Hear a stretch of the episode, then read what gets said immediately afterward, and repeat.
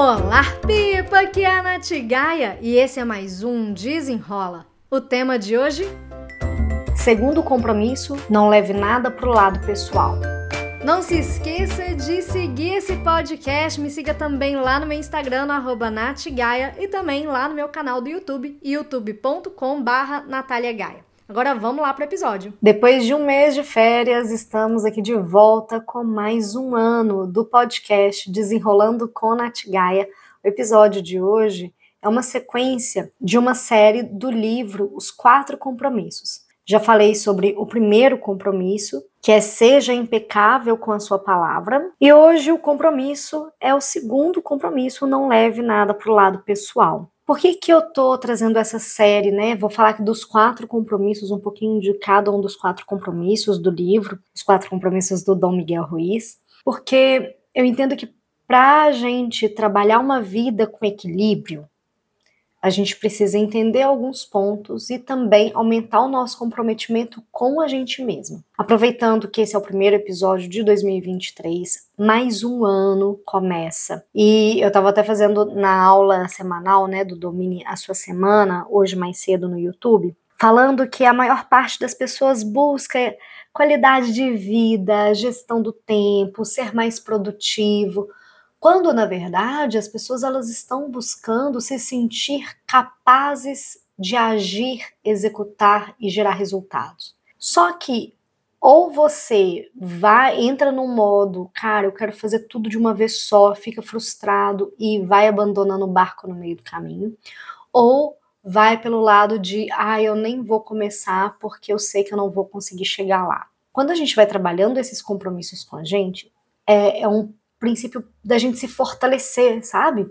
O primeiro, do seja impecável com sua palavra, ele é um dos mais importantes para mim, todos são, mas porque quanto mais você trabalha a sua crença em que você fala e você faz, mais você acaba fazendo, porque você já não duvida mais que você vai ser capaz de executar. Agora, esse compromisso do não leve nada pro lado pessoal, eu tô gravando esse episódio para mim, sabe? Para que eu me lembre de não levar nada pro lado pessoal. E no livro o autor ele fala muito assim, ó, não é só quando é uma coisa ruim, uma briga ou uma, uma ofensa. É também quando te elogiam, para você não ser afetado e aquilo te levar pro lado pessoal. No livro o autor ele diz o seguinte: quando levamos algo para o lado pessoal, presumimos que os outros sabem o que está em nosso mundo, aquilo que tentamos impor no mundo deles.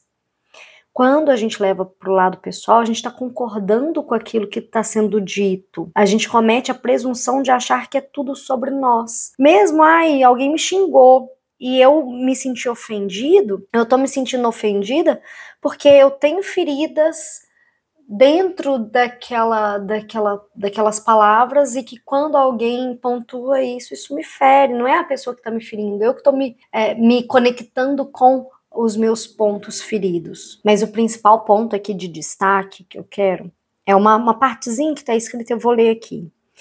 Não leva as coisas para o lado pessoal. O que quer que você pense, como quer que se sinta, eu sei que é problema seu e não meu é a forma como você vê o mundo. Não se trata de nada pessoal. Você está lidando consigo mesmo, não comigo. Os outros vão ter outra opinião de acordo com o seu sistema de crenças, portanto, nada do que pensem a meu respeito corresponde a mim, mas sim a eles. Olha que poderoso. Eu estava conversando com uma pessoa esses dias e ela falando comigo assim, o quanto que ela ouvia quando criança que ela não ia ser nada na vida, que ela não era esforçada, que ela não era inteligente, que ela não sabia fazer as coisas direito. E como isso impacta na vida dela adulta hoje, em como isso impede que ela enxergue que ela pode ir além. E aí acaba que ela vive uma vida muito limitada dentro dessas crenças que ela que foram ditas e ela tomou para o lado pessoal, é óbvio, é uma criança. Quando ela era criança, ela não conseguia ter esse discernimento. Hoje a gente consegue. Será que tem alguma coisa que você tem carregado com você, que alguém te disse e que não é seu, que é dela. É, esse é um exercício que eu tenho feito muito, muito, muito nos últimos tempos para entender o que, que é meu e o que, que não é meu das interações que eu faço com as pessoas, seja com meu marido, com minhas amigas, com a minha família, porque as pessoas elas falam mais delas é a forma como elas enxergam, é a bagagem delas. Cada um vai olhar de acordo com a, com a própria experiência. Então, por isso que é, ter esse compromisso, ele é importante. E eu levei isso até para terapia, né? Falei, olha, falei com minha psicóloga, ô Silvia, li um livro que falava isso, né? Não leve nada pro lado pessoal. E ela falou assim: nossa, que maravilhoso, porque é isso. Porque a pessoa tá falando, ela tá falando dela, da experiência dela, das dores dela. E aí você faz o filtro. Isso aqui faz parte, isso aqui é, ressoa comigo aqui ou não, né? Porque você não precisa. Você não precisa ficar com aquelas impressões. E entender que quando a pessoa tá falando mesmo com você, ela tá achando que ela tá falando de você, ela tá falando dela, é muito, muito importante para a gente conseguir ter uma vida com mais equilíbrio, sem ficar atropelando as coisas ou, se, ou sem se sentir muito ofendido o tempo todo. Lembrando que o autor ele fala tanto para a coisa boa, tanto para a coisa ruim. Então alguém vira para mim e fala assim: "Nossa, Nath, você transformou a minha vida". Eu sei que ela não tá falando de mim, ela tá falando dela, ela deu conta, ela talvez tenha me ouvido e aplicado alguma coisa que eu tenha ensinado, mas foi ela que fez essa transformação. Esse compromisso é o que vai te ajudar a quebrar muitos hábitos e rotinas que hoje causam sofrimento em você. Quando você vai quebrando essa crença de que, ah, eu sou é, fulaninho falou que eu tô assim, que eu sou assado, e aí você filtra e vê que não é sobre você, você consegue se desprender de ideias antigas, de pensamentos antigos que não fazem mais sentido. Toda essa reflexão para a gente trazer um momento de visualização para esse 2023. Que em 2023 você consiga colocar em prática aquilo que você sempre quis colocar, que você consiga realizar os seus objetivos, ter os resultados que você espera, ter uma vida mais equilibrada, buscando e encontrando a felicidade nos pequenos momentos e todos os dias. Se você tiver qualquer dúvida, comentário ou sugestão, me manda um e-mail no contato natgaia.com.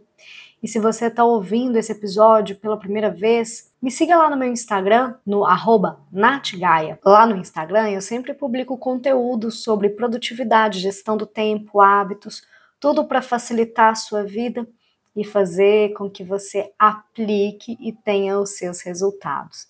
Eu também sou criadora da escola de produtividade voltada para mulheres, que é a escola Dona do Tempo. Dentro do Dona do Tempo você vai ter um curso de hábitos, um curso de produtividade, um curso de planejamento anual, além de acesso a mais de 50 aulas do projeto Domine a Sua Semana. Vou deixar aqui o link no descritivo para você também conhecer. Quem sabe esse era o empurrãozinho que você precisava para começar bem o ano. Lembrando que a escola, como é uma escola, tem uma mentoria ao vivo a cada dois meses, tem desafios, tem ranking para você é, pontuar e ganhar reconhecimento, ser aluna destaque. Então é uma experiência bem imersiva durante um ano. Eu espero que você tenha gostado desse. Até o próximo. Desenrola!